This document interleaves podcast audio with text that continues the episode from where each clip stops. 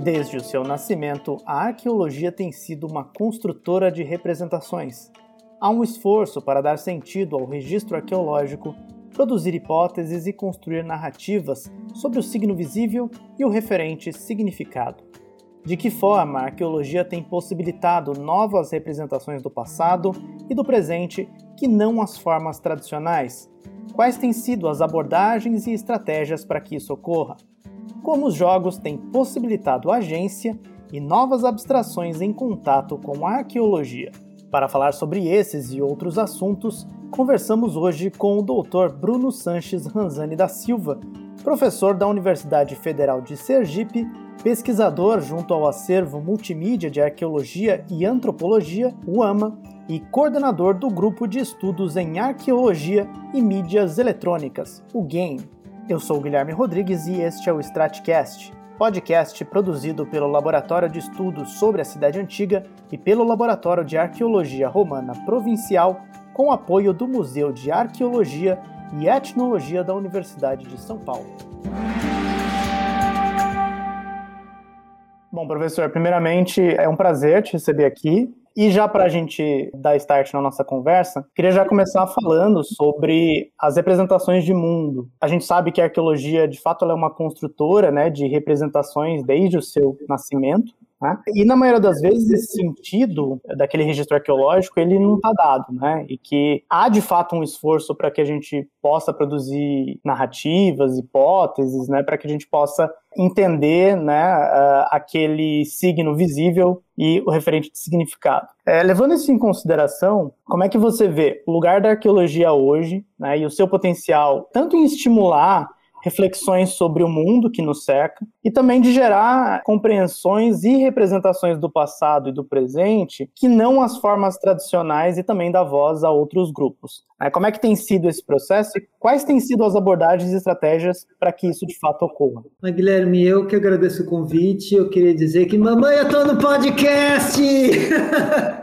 Como eu estava te falando, cara, eu viciei em podcast em 2016. Aaron, isso tudo é culpa sua, muito obrigado. E eu estou muito contente de estar participando de um, especialmente que fala sobre arqueologia, que é a área que eu me apaixonei já na graduação, que acho que apaixona todo mundo que entra em contato com ela e que eu consegui transformar em carreira. Para isso, a pergunta, cara, eu queria primeiro pontuar ou partir desse desse princípio, dessa ideia de que a arqueologia, assim como outras ciências humanas, como a história, como as ciências sociais, a antropologia, ela nos ajuda a entender o funcionamento ou de sociedades, entender organizações sociais, modos de pensar e de viver ao longo do tempo. E ela está muito mais preocupada com isso do que dizer ou estabelecer o que realmente aconteceu no passado, como se propunha Ranke, né, na história do na historiografia do final do século XIX.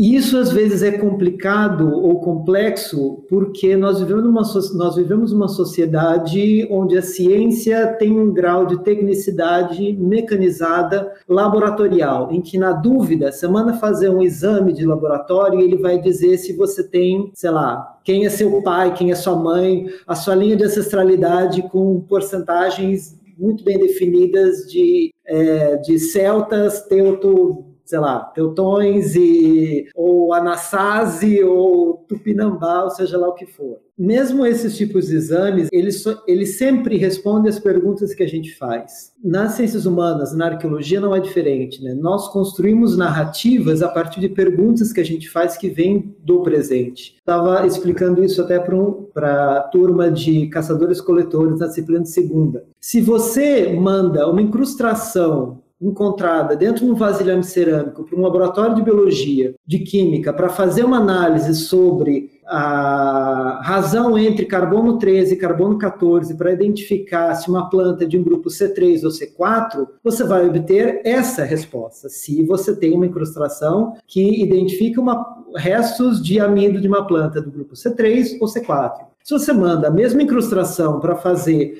uma análise de lipídios você vai conseguir identificar tipos de gordura animal que são mais próximas de é, mamíferos marítimos ou mamíferos terrestres. Então, não existe uma resposta que não passa de uma pergunta. Né? E quando a gente fala que, quando eu falo, né, quando, é, nos meus trabalhos, que a arqueologia ela constrói narrativas sobre o passado, eu estou querendo dizer isso.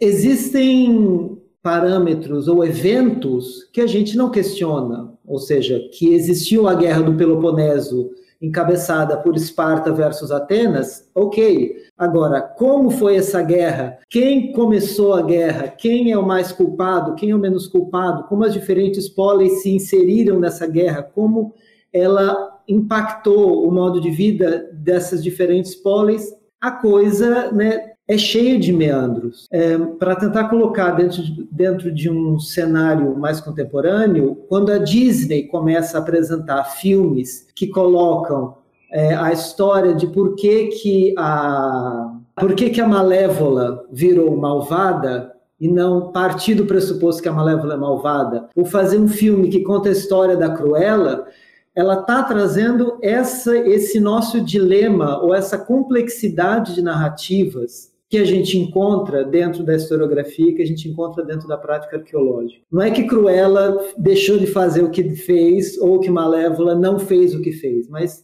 por que que fez? Por que que se tornou assim? Como que se estabeleceu a relação entre bem e mal, ao invés de simplesmente dizer quem é bom e quem é mal? A história nos ajuda a produzir julgamentos morais e éticos sobre as realidades, mas ela não é juíza sobre as realidades. Então, é, é, mais ou menos esses meandros que eu acho importante a gente dizer sobre é, o que é essas narrativas, o que é essa complexidade de narrativas que a arqueologia ajuda a produzir. Tem uma palestra que, para mim, define muito bem o que eu chamo de medo da verdade única, né?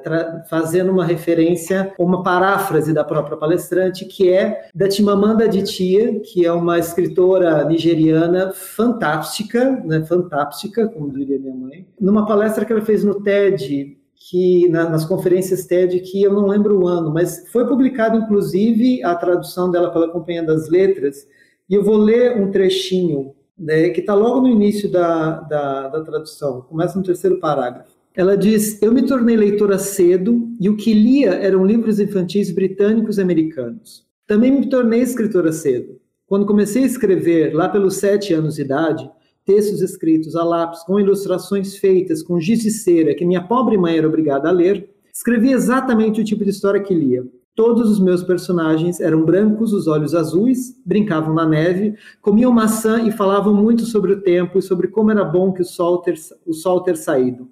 Escrevia isso apesar de eu morar na Nigéria. Eu nunca tinha saído do meu país. Lá não tinha neve, comíamos mangas e nunca falávamos do tempo, porque não havia necessidade. O medo de uma história única da Timamanda se traduz para mim nesse medo da verdade única, que inclusive as ciências humanas ajudaram a produzir durante uma boa parte do tempo e ainda tem o poder de produzir, se a gente não tomar cuidado, é de se tornar juiz e juíza da, de realidades é, que são muito mais complexas do que uma única história capaz de contar. O Ian Hodder, ele fala isso quando ele diz que a preocupação com a, a verdade única sobre o passado ela nos engana porque o passado, quando ele era presente, ele foi tão caótico quanto o nosso presente. Né? Cheio de experiências diversas, de agentes que vêm de diferentes contextos e que experimentam, que experienciam a, uma mesma realidade de formas diferentes. E o papel da arqueologia nisso é porque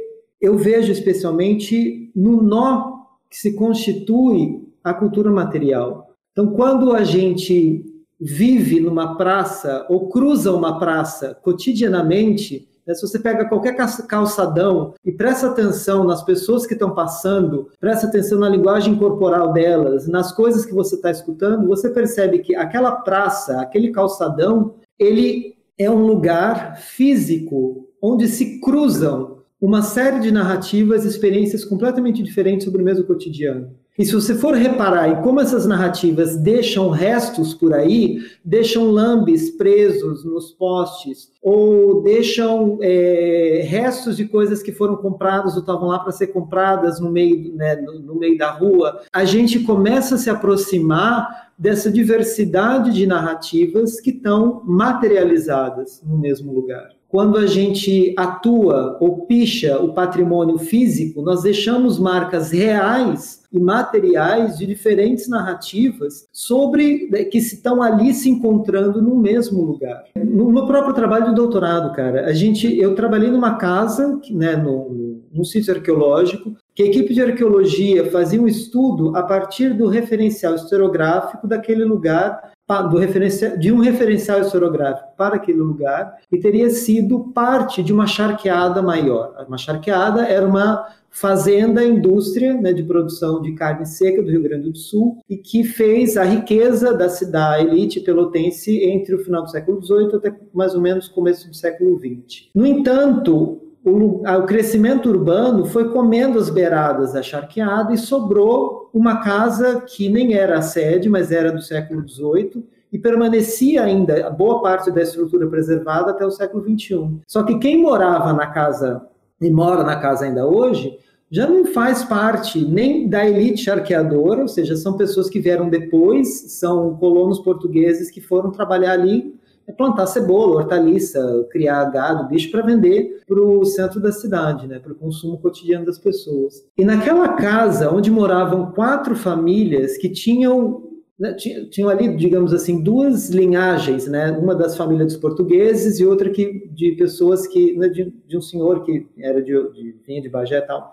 Ali, em quatro famílias morando, eu tinha narrativas totalmente diferentes, de religião, de católico, espírita, é, umbandista, eu tinha gente branca, gente negra, eu tinha homossexual, heterossexual, eu tinha cego, eu tinha vidente, eu tinha trabalhador da, de indústria alimentícia, eu tinha trabalhador da Universidade Federal, uma única casa com quatro famílias morando. E eu tive que começar a lidar com tudo isso porque eu chegava querendo saber sobre uma narrativa da charqueada e eles me traziam todas essas outras. Então, é, a arqueologia ela nos coloca em direto contato com a consolidação e a materialização de uma série de narrativas. E isso é um potencial muito grande, porque do, da mesma forma que a gente gosta de assistir CSI e ver como que é, as provas materiais nos ajudam a resolver problemas e conflitos em narrativa, a arqueologia faz algo semelhante. Né? Como eu disse no começo, ela não necessariamente nos ajuda a encontrar a verdade sobre quem matou fulano, mas ela nos ajuda a apalpar e tocar as realidades que foram complexas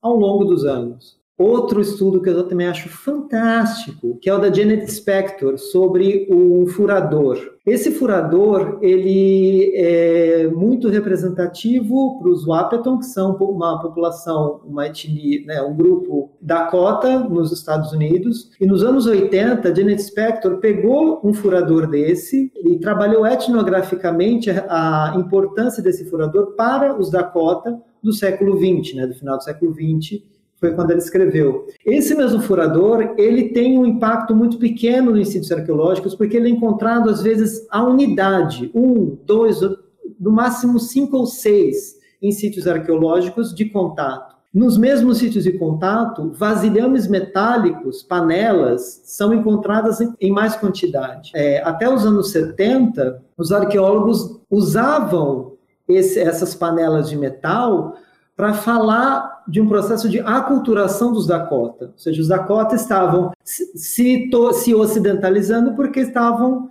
usando as panelas de metal. A Janet Spector, a partir desse referencial etnográfico, ela percebe o quão importante esse, essas pequenas unidades e furadores é, são para os Dakota em termos de autocompreensão e representatividade, especialmente é, das mulheres Dakota, né, em, em com marcador de identificação e de papel social, e ela cria uma narrativa que desbanca as panelas, ou seja, as panelas de ferro elas estão aparecendo no, não porque os Dakotas estão deixando de ser Dakota, mas porque elas têm um papel funcional muito mais interessante. É, faz parte da dinâmica dos Dakota de descobrir né, uma nova, um novo bem, um novo utensílio que vem de um povo muito estranho e adotar esse utensílio porque ele é funcional, interessante e entra dentro do ciclo de comércio. Agora, os furadores, eles têm dentro, mesmo dentro desse sistema, eles têm um papel muito mais importante.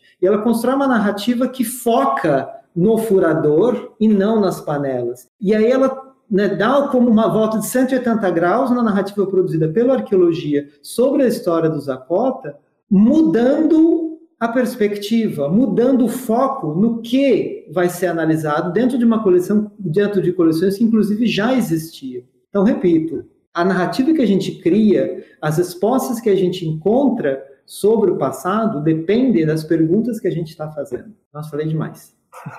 Não, sensacional. Foi, foi muito boa a resposta.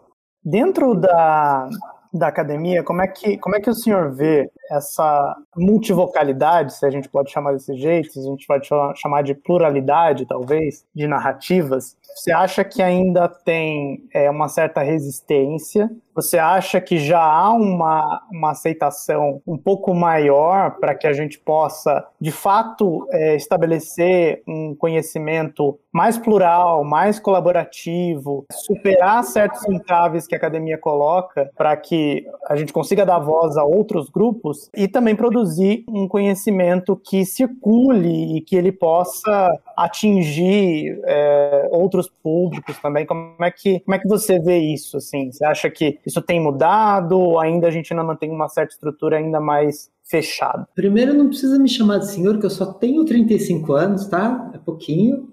E eu acho que no, o cenário arqueológico brasileiro ele é um, também um, um espelho, ele não escapa do cenário social desigual no Brasil. Então a gente tem pessoas fazendo arqueologia que ainda consideram, por exemplo, que nós não podemos relacionar é, populações indígenas atuais com vestígios arqueológicos de 6, 7 mil anos atrás, porque não há possibilidade de parentesco dentro desse, muito, dentro desse, desse largo espaço de tempo, até pessoas que já estão, por exemplo, questionando o uso do conceito de multivocalidade. Mas é, de uma forma mais direta, eu acho que o espaço tem sim e tem crescido muito nos últimos anos. Inclusive, eu sou desses que já começo seguindo a crítica de outros colegas sobre o conceito de multivocalidade. Por quê? Porque ele tem sido usado de uma forma a chapar os discursos. É interessante porque ele, ele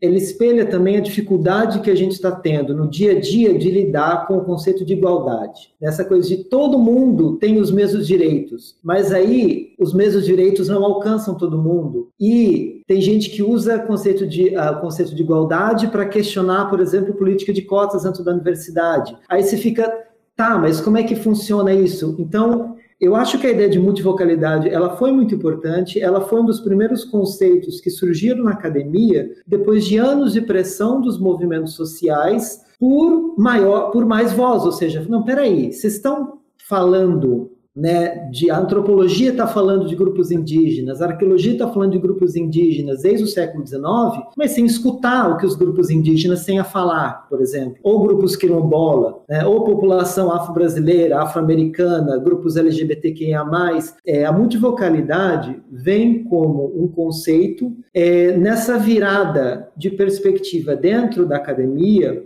de, de tratar as pessoas como objeto para tratar as pessoas como sujeito. Então, assim, a academia fala, ok, não, de fato, a gente precisa dar um passo para trás e reconhecer que nós estamos falando com pessoas que têm as mesmas capacidades cognitivas que nós, talvez não tenham as mesmas técnicas que nós temos para falar de, sobre suas sociedades, mas enfim, né, são, existem técnicas diferentes. Né? A, a multivocalidade ela começa a nos ajudar a perceber isso, que as ciências humanas, como ela se debruça sobre a organização social, sobre organizações sociais, sobre o passado e o presente de populações múltiplas ao redor do mundo, ela cria uma perspectiva a partir de um modelo que se constitui historicamente, mas ela não é a única perspectiva sobre a história dos Yanomami. Né? A antropologia começa a se questionar assim, falou, então os Yanomami estão mentindo sobre a própria história deles? Ah, não, é que eles não, não sabem. Não, mas como não sabem? Eles estão eles estão vivendo a história deles há muito tempo, então como que você sabe mais do que a história deles?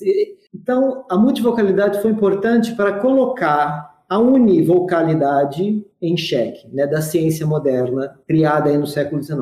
No entanto, começou-se a perceber que ela estava dando o mesmo peso para cosmo, as cosmologias dos Yanomami e movimentos fascistas. Aí você fala, pombas, né? Como é que você. E aí a gente começa a entrar nesse conflito de igualdade de voz para pessoas que querem ter o direito de exercer o seu racismo. Não, eu quero ter o meu direito de não querer ver né, pessoas, né, duas mulheres dando mão no meio da rua. Você fala, cara, como é que você pode querer um direito de acabar com o direito das pessoas? Como é que você quer criar uma ter uma voz e usar sua voz para silenciar outras pessoas? Então, nós vamos ter que rever essa ideia de multivocalidade. E aí, né, dentro da arqueologia, por exemplo, é, tem um arqueólogo é, colombiano que chama Cristóbal Nieco, arqueólogo colombiano, que ele começa a falar isso, que a multivocalidade ela tem esse problema porque ela dá o mesmo direito de voz para todo mundo. Quando existem vozes que a gente sabe que, tudo bem, respeite o livre-arbítrio de dizer o que tem que se dizer, mas a gente tem que responsabilizar as pessoas pelo que elas dizem. E se elas dizem que está tudo bem linchar um negro na rua ou um índio no ponto de ônibus, eu lamento, mas isso é né, cadeia. E em termos criminais, e isso é problemático em termos de em termos humanistas, em termos das ciências humanas. É, nós temos que trabalhar esses discursos como entendê-los como eles se constituem, pensando aí num trabalho seminal da Hannah Arendt sobre né, a, o, o, surgimento do ódio, mas para superá-los, né? não para tá beleza, tá tudo bem, faz parte da história humana a gente se matando. Não, peraí. Inclusive porque muitas vezes as pessoas é, as pessoas, eu não gosto de generalizar, mas vai, há um argumento é, em termos de política econômica, políticas públicas, cotidiano, que é, ah, para que servem as ciências humanas? Bom, elas servem para isso. Ciências humanas servem, se a gente for pensar ciências humanas como ciências aplicadas, elas devem nos ajudar a equilibrar as balanças e as relações de força na sociedade contemporânea, nos ajudar a produzir narrativas que melhorem as relações sociais a ponto da gente não se matar, da gente não se explorar, da gente não se oprimir. E se ela não servir para, se ela não nos ajudar a fazer isso, então, né, eu acho que em termos de, de,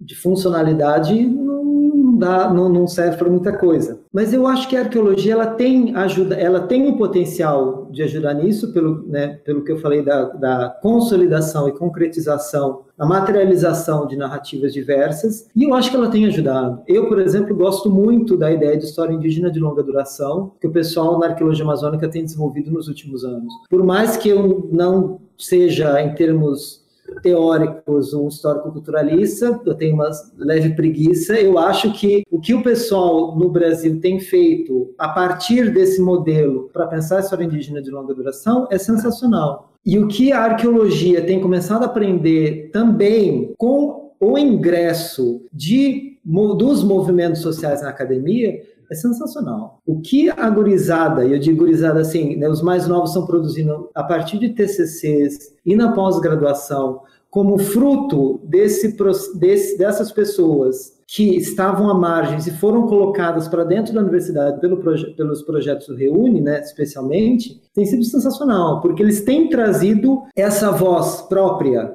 desses contextos de periferia, desses contextos oprimidos. Então, é gente preta, gente LGBT, mais mulheres, gentes indígenas que estão vindo para a universidade, aprender a usar as nossas técnicas para várias coisas, inclusive, né? É, para pensar, tem um texto do Gerson Baniwa que eu gosto muito, é, chama Por uma Antropologia Indígena, uma palestra que ele dá numa reunião da Sociedade de Antropologia, da ABA, Associação Brasileira de Antropologia, em 2008, em que ele fala eu achei, né, eu gostei muito de cursar as, as a universidade é, branca, porque eu consegui aprender muito sobre como os brancos veem os indígenas e como os indígenas né, veem, lidam com a forma com que os brancos os veem. Nesse meandro, ele aprendeu muita coisa com a universidade e ele dá todo o recado de como a universidade a academia tem que aprender com as perspectivas indígenas, com a filosofia indígena. E a forma como isso vem pipocando em termos é, cotidianos é sensacional. Pô, em 2018, o livro mais vendido no Brasil foi o da Jamila Ribeiro, Pequeno manual antirracista. E aí você tem também é, é,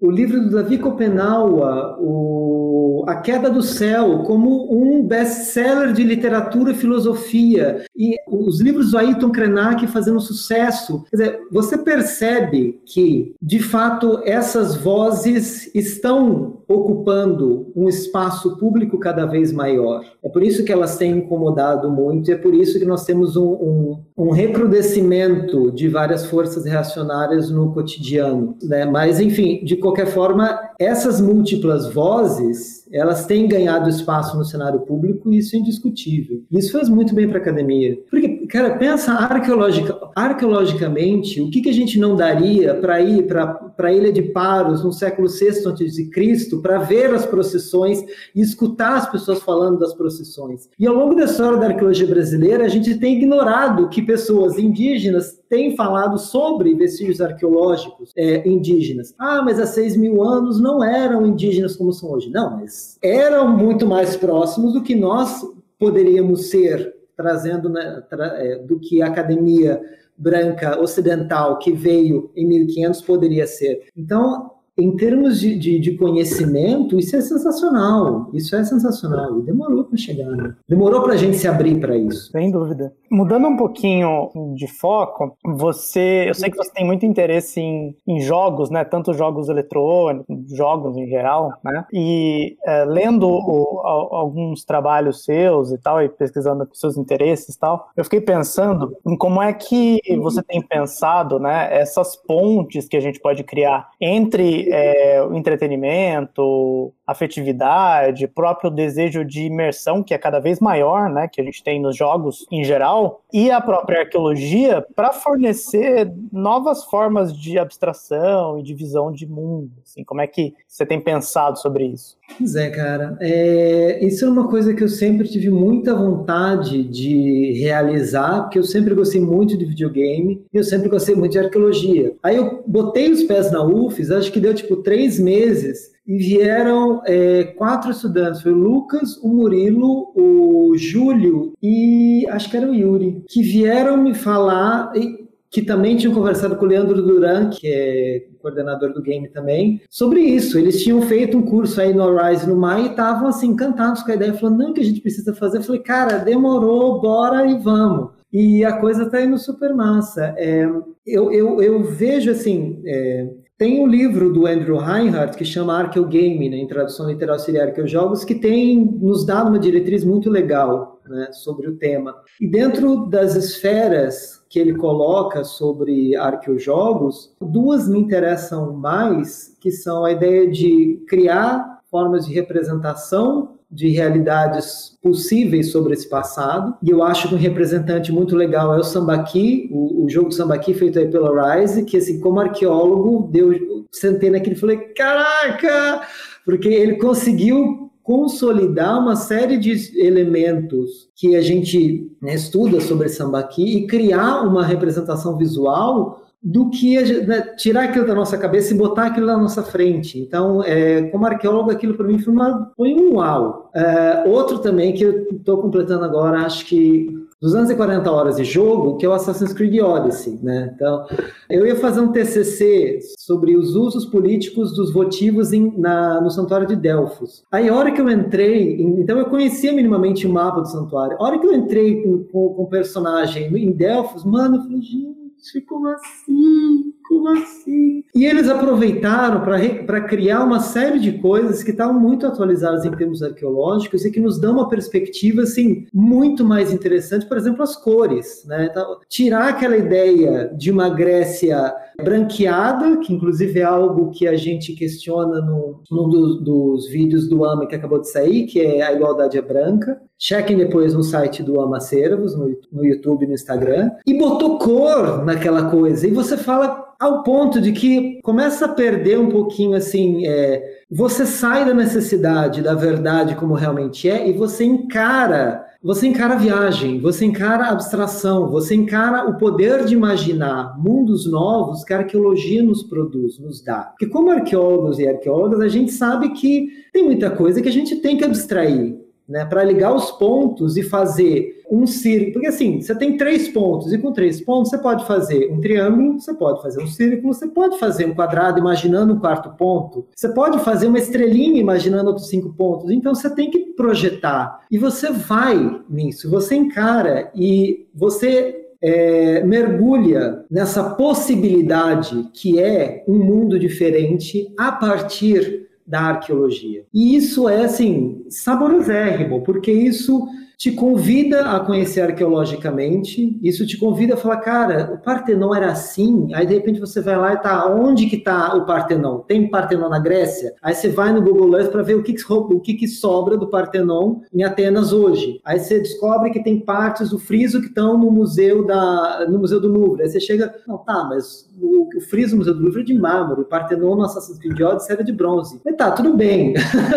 Ok, mas eu descobri o friso do Partenon no Museu do Louvre. Além de que, para quem trabalha com arqueologia, e para quem não trabalha com arqueologia, isso te permite um mergulho fascinante. Por conta dos detalhes, a reprodução dos detalhes, a capacidade de criação de, de um mundo diferente. Logo na faculdade, que eu também fiz é, graduação em História, e também na arqueologia, eu percebi que uma das minhas paixões estava nessa possibilidade de descobrir diversidade de experiências humanas ao longo do tempo. Né? O espaço nos dá dimensões de diferença, ou seja, o que eu vivo, como eu vivo a sociedade capitalista no Brasil é muito diferente de como eu vivo a sociedade capitalista no Japão, é, na Tailândia, na, na, Mongólia hoje. E além disso, a linha Z do plano cartesiano, a distância temporal, ela nos dá uma outra perspectiva disso. Então, essa eu acabei emendando as duas coisas em uma, a representação e a construção arqueológica. Mas também, às vezes, é,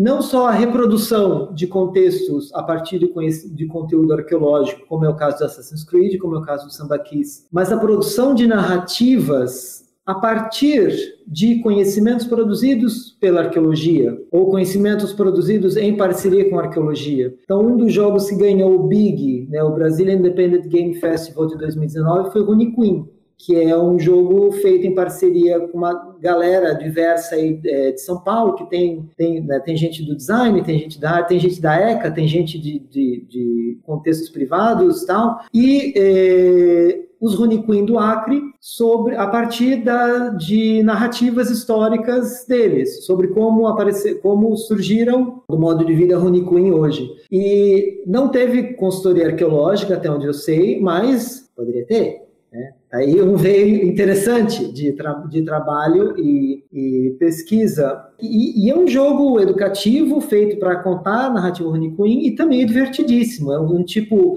é um jogo 2D, esquema Sonic, Mario, como os clássicos, que você tem alguns poderes limitados assim, mas você joga, se diverte, conhece coisas diferentes, conhece narrativas diferentes e não só conhece histórias diferentes, mas você conhece diferentes formas de contar uma história. É, você percebe essas, esses meandros é, possíveis através do jogo. É, tem um outro que eu também acho fascinante que chama Heaven's Vault, Cofre dos Céus, que ele pega uma temática da arqueologia do século XIX, então ele tem esse tema de é, do começo da formação de disciplinas das ciências humanas, essa coisa que mistura o antiquarismo com cronismo e, a, e aventura, mas não é, não é uma coisa assim é, aventuresca hollywoodiana. Ele é muito próximo de como a gente conhece o surgimento da arqueologia, da antropologia e das ciências humanas no 19, mas dentro de um cenário meio futurista que é, que é num mundo que é meio que em pedaços e você navega por nebulosas. Então é coisa, uma mistura muito louca de uma, de uma história real da, do surgimento das ciências humanas, da antropologia, da arqueologia e da história, num mundo fictício e com um trabalho muito sensacional e simpático e, e, e científico da linguagem, né? Então você descobre textos e você pega esses textos, vai, você vai tentando fazer um esquema pedra de roseta para comparar um pedaço com outro para ver se faz sentido. Então assim é lindo e é sensacional e, e, e acho que para fechar tem um que chama Manifold Garden, é, que uma tradução livre seria jardim, jardim desdobrável, jardim com várias, é, com, com vários desdobramentos, com várias dobras, que é um jogo meio de arquitetura Escher, que você vai posicionando cubos e ele vai abrindo umas, uns caminhos arquitetônicos em 3D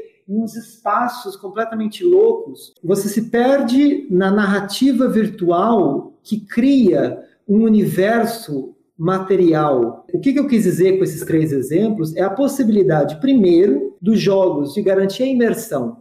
Assim como um filme, assim como um livro, o jogo também tem essa coisa de puxar você para dentro da realidade que ele está criando. Mas, diferente do filme ou diferente do livro, ele te dá um papel de construtor da narrativa que só antes existia nos, nos jogos RPG de mesa. É... Ou os livros-jogos, né? Ou os livros, exato, exato. Os livros-jogos também. Ah, bem lembrado, caraca. É, que essa capacidade de você, leitor, ser também um protagonista e ser também um narrador. As suas decisões influenciam a direção da narrativa e da história. Então você entra numa realidade que, que tem uma possibilidade de representações e tem uma diversidade de representações pelo, pela explosão de jogos nos últimos 20 anos, assim, mind-boggling, né? Se antes você tinha, né, o, você ficava ali, ai meu Deus do céu, é, vou ter que juntar uma grana para comprar, é, porque vai sair a nova plataforma. Ou, né, você tinha as, as, as, três grandes, a Nintendo, a,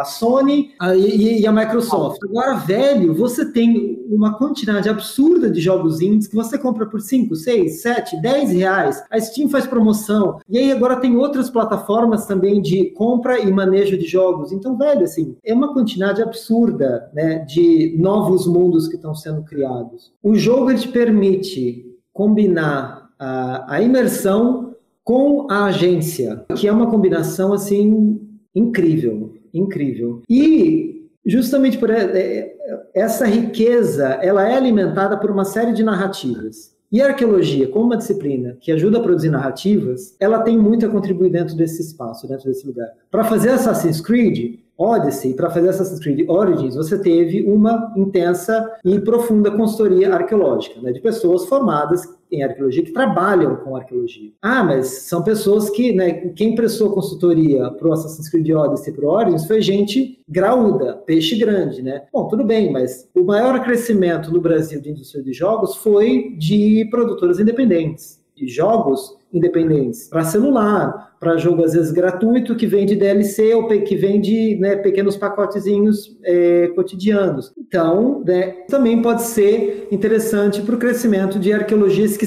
que estejam, de arqueólogos e arqueólogas que estejam terminando sua graduação, terminando seus estudos também na pós-graduação e queiram buscar diferentes caminhos de profissionalização, de atuação no mercado. Eu acho isso sensacional, fantástico. Sem dúvida. E como é que você vê é, também essa oportunidade dos jogos é, para o ensino, para que a gente possa é, estimular, fazer com que o aluno se interesse pelo campo, né, pelo, pelo passado, ou mesmo por outras realidades que não a realidade que ele está acostumado? Pois é, cara, eu por esses dois aspectos, agência e muito especialmente imersão, eu acho muito interessante. Quer dizer, já é algo discutido há bastante tempo. Né? Os últimos 20, 20, 30 anos tem um investimento muito grande na ideia de ludopedagogia. Né? Você, a pedagogia tem produzido muitos trabalhos e muitos estudos sobre essa relação profícua entre atividades lúdicas, diferentes formas de jogos e o ensino porque prende atenção, porque envolve as pessoas, tanto docentes quanto os discentes, na, naquela narrativa, naquele processo. É, então, eu já tentei algumas estratégias nas minhas aulas. Fazer quiz, por exemplo, como forma de ver se a galera fixa em, em,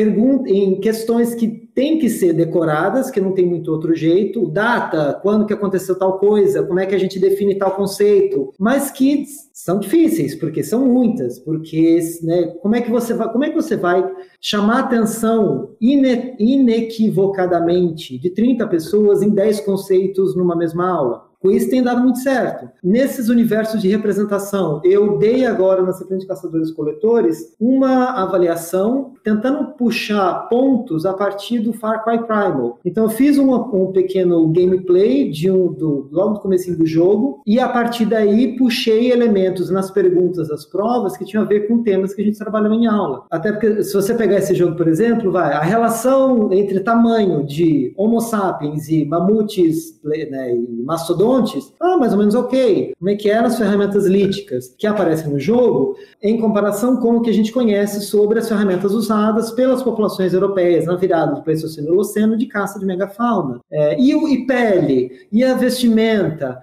e adereços corporais, e modo de vida, né? Quais são as marcas patológicas, por exemplo, dos Neandertais, que nos falam sobre um modo de vida violento que aparece em toda a franquia do Far Cry, né?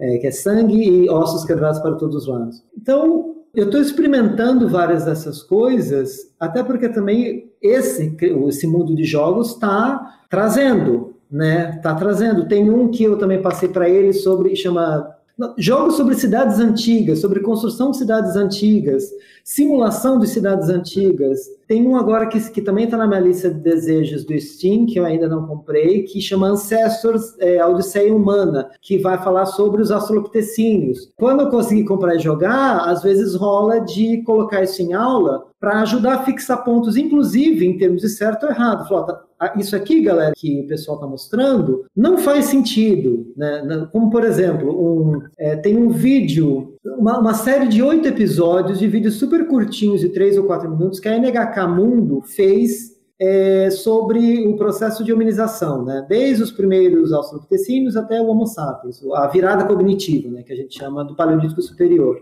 São muito curtinhos, com uma, com uma, uma, uma computação gráfica, assim, top de linha e que tem uma série de elementos que são muito legais. Por exemplo, como eles reproduzem a forma do Ardipithecus de se movimentar no chão e nas árvores, é muito legal. É uma boa imagem daquilo que a gente vê a partir das descrições paleoantropológicas. No entanto, chegou no final do episódio do Ardipithecus ramidos, ele me botou o Ardipithecus ramidos, macho, trazendo frutas para Ardipithecus ramidos, fêmea que estava com o nenê, falando, talvez essa seja a origem da família moderna. Falei, não, gente, não, não, não, não, não. Assista Modern Family na Netflix, ali vocês têm uma família mais moderna, entendeu? Mas, assim, ajuda a fixar essas coisas, porque marca, porque é, entre, porque é divertido, porque é estético, é bonito, e nos aproxima de uma coisa que é incrível como às vezes a gente esquece, né? mesmo a gente que trabalha com arqueologia, que é a paixão, que é o gosto, que é o,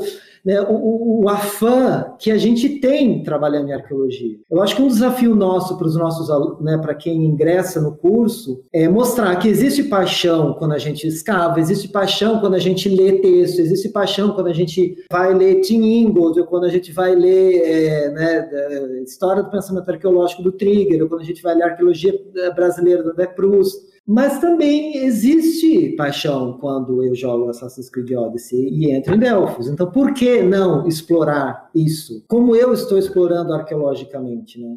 Muito bom. Você queria deixar, gostaria de deixar algum último recado ou alguma indicação para a gente encerrar? Cara, uma indicação eu acho que para quem trabalha com arqueologia, para quem é estudante de arqueologia. Esses os últimos 10, 20 anos, eles têm criado aí um, uma relação meio estranha entre quem trabalha com as teorias mais contemporâneas e quem gosta de trabalhar com o lítico lascado em laboratório, né? Como se fossem coisas assim antagônicas. É. E não são, não são assim. É, inclusive, para a gente criar representações legais sobre as realidades, a gente se debruça com gosto sobre as pecinhas micro micro no laboratório. Então, não caiam, não caiam em mais uma dicotomia. A gente precisa menos dicotomias e mais dualismos e diversidade nessa vida. Então, é, quem estuda arqueologia não tenha medo, não tenha desgosto de, de estudar em laboratório, né, trabalhar com a sua coleção ali de 600, 700, 3 mil fragmentos, 3 mil caquinhos, e depois disso querer fazer uma pós-graduação em, em, em, falar em representação da, dos vasilhames cerâmicos em jogos de videogame. É isso aí, vai. É, são várias esferas de um mesmo trabalho, várias possibilidades de um mesmo trabalho. Então, não se acanhem, não se percam nas, em, em dicotomias bobas. E para quem é, não trabalha com arqueologia, eu queria dizer que a arqueologia ela, ela é essa coisa divertida e gostosa que ela aparenta. E ela nos ajuda a conhecer um mundo muito e muito mais diverso e diferente do que a gente está acostumado. Então, trabalhar com arqueologia, assim como trabalhar com outras ciências humanas, é você procurar conhecer uma série de possibilidades de ser humano, de ser social, de ser indivíduo, de ser coletivo. É, então, assim, deem valor para a arqueologia porque ela nos ajuda a conhecer mundos muito diferentes e ela nos ajuda sim a responder perguntas para aflições que a gente tem na nossa vida contemporânea. Eu, como arqueólogo, e como indivíduo, nesse mundo moderno, posso dizer que a história, a arqueologia, a antropologia, a sociologia, elas têm me ajudado a ser uma pessoa melhor e a ser uma pessoa mais feliz. Então, eu acho que isso é importante nesse momento. Muito, muito bacana. Muito obrigado novamente pela sua participação. Foi um prazer te receber aqui. É, adorei sua participação. Eu que agradeço, Guilherme, também para próximos podcasts, que né, vai que eu pego gosto pela coisa.